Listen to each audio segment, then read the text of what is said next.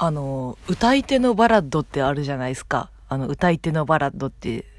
あの、まあ、エロ漫画ですわ。あの、クジラックス先生のエロ漫画なんですけども、まあ、その歌い手、その、まあ、ニコ動に、ニコニコ動画とかに自分が歌った歌をアップしてる、アップして何々の歌を歌ってみたとかで投稿してる人をまあ歌い手って呼ぶんですけども、その歌い手が、その、中学生とかと繋がって、その中学生相手に淫行をしてみたいな漫画、エロ漫画なんですけども、まあそれの、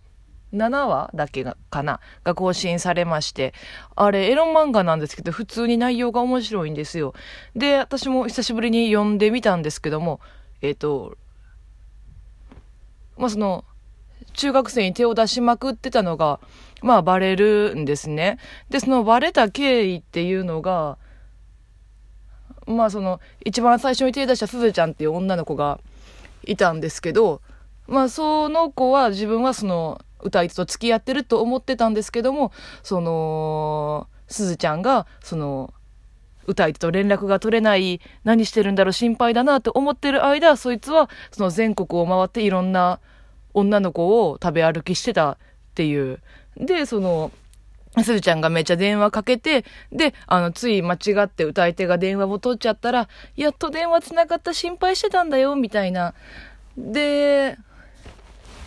あの、連絡もないけどどうしたの？つって、いや、ちょっと全国ツアーとかやってたんだよ、みたいな。あの、歌い手のライブで全国を回ってたんだよ、みたいな。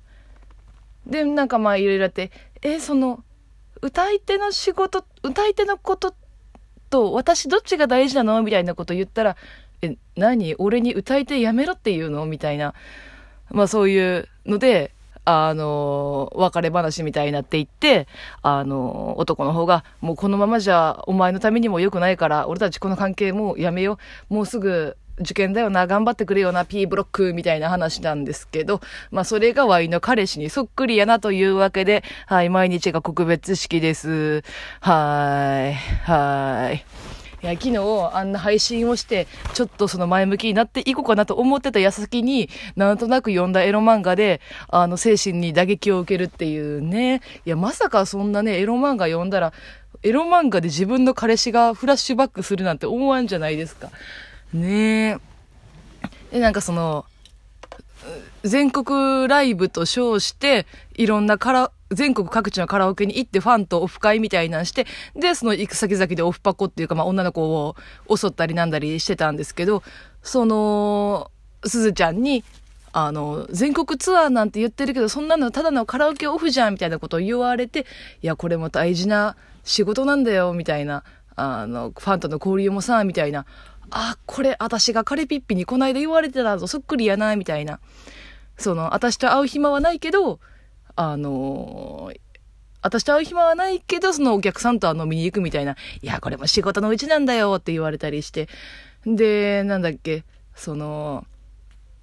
ツイッターとか更新してる暇はあるのに私との連絡は取れないの？みたいな。あの、私も全くそうなんですけどもね。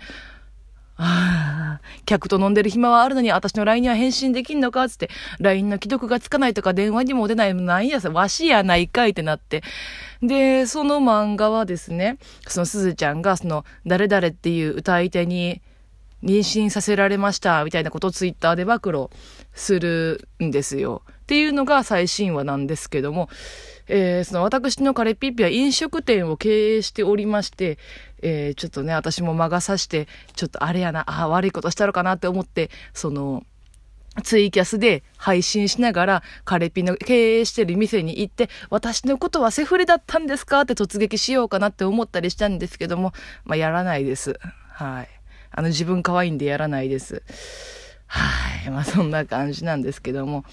えー、あの、このラジオをちょっと知り合いに話したら、その全部聞いてくれたらしくて、でも、すごく同情してくれて、で、今日、まあちょっと、まあ一緒に、あの、芝居の稽古があったんですけど、その帰り道でその人とまたお話ししてたんですけども、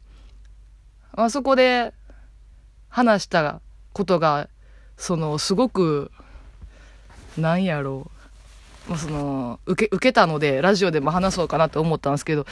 あの、彼氏が乳首を露出させて、その辺を歩いてた話なんですけど、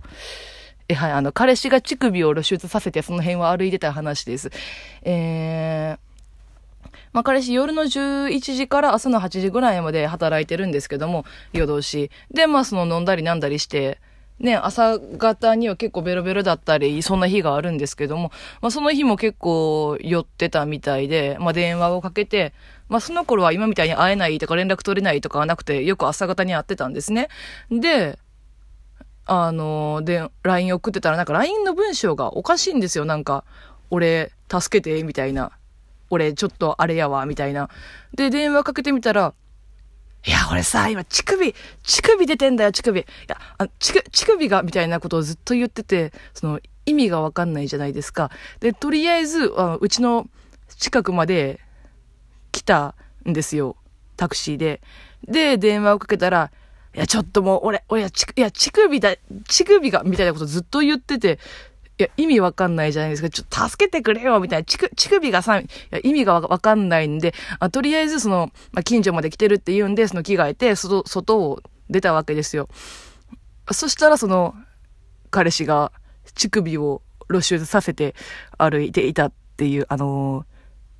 ー、T シャツを1枚着てたんですけど、それがなぜかズタズタに切り裂かれてて、で、その、切り裂かれてる布と布をくくって、そのなぜかその乳首の部分だけが露出するように、あの、なんて言ったらいいんやろ。まあ、切り裂かれた服をうまいことこうくくって乳首の部分だけ露出させてるユニフォ、あの、そういう衣装みたいな感じで、その辺を歩いておりまして、で、えってなるじゃないですか。で、ベロベロに寄ってて、で、いや、乳首が乳首がさーって言うてて、まあ、絶句しちゃったんですけど、すごく酔ってて。で、コンビニに行こうって言うんで、まあ、その、乳首露出させた状態で行きたくなかったんですけども、まあ、お腹も空いてたやろうし、私家に食べ物が特になかったんで、コンビニに行ったら、そのコンビニの中で私のスカートをめくったり、顔をベロって舐めてきたりするんですよね。で、ドン引きじゃないですか。で、ちょっともう、もう、往来の真ん中でやめてやめて、みたいな話があって、で、その、翌で、あの、コンビニから外に出て、あの、急に立ち止まるんですよ、彼氏が。で、何かと思ったらズボンが抜けてるんですよ。あの、ズボンのベルトをしてなかったんかな？かな？それでズボンがずるっと落ちて、パンツが剥き出しの状態、乳首も露出してて、になって、えってなって、あかんあかんあかんあかんってあの路地裏に連れ込んでズボンを履かせて、そしたらなんか手にユニクロの袋を持ってて、見たらその新品の服が入ってるんですよ。なぜかその持ってる T シャツと全く同じ T シャツの新品が入ってて、お前これ買い直しに行く元気はあったのに、うん、待って、思って、とりあえず、もう着替えなさい、着替えなさいってして、ね、私25歳ですよ。彼氏36歳ですよ。信じられます。で、着替えさせてたんですけど、その、で、近くでまじまじと見たら、その、彼氏の頭がちょっと肌色っぽいんですよ。あの、おでこというか、つむじの部分が。で、よく見ると、その、髪の毛が一部引きちぎられてるんですよ。いや、でも髪の毛って、引っ張ってもそう、ちぎれるわけないじゃないですか。だからその一束分、ブチッとちぎれたみたいな。で、よく見てみたら、その、髪と肌の間にテープ、両面テープみたいなのがあって、あ、これ、植毛？植毛なんかなってなって、あの、彼氏非常に表になる方なんですよ。あのー、まあ、見てくれもよくてお話も面白くて。が、はげてるってなって、あの、言葉を失ってしまいまして、え、お前、これ、え、え、いや、は、はげ、はげてんの？はげてんの？ってなったら、いや、その彼氏が、いや、違うんだよ、つって。いや、ち、だって、ハゲてたらさ、モテるわけねえじゃん、とか、あの、意味がわかんないんですけど、ハゲてたらモテるわけねえじゃん、みたいなことをめっちゃ言ってて、いや、俺これ、そ、反ってんだよ、つって。その、この、つ、おでこの部分だけを反ってるって言うんですよ。で、聞けば、知り合いにそういう植毛あれ、なんて言うんやろう、まあ、髪の毛貼るやつの、やってる人がおって、そのモニターとして月5万もらえるから、わざわざ剃って髪の毛貼ってっていうのをしてると。あ、そ、そうなんですか。そりゃそうだよ。じゃないとモテるわけねえじゃん、みたいな。その理屈が意味わかんないんですけどね。だってその、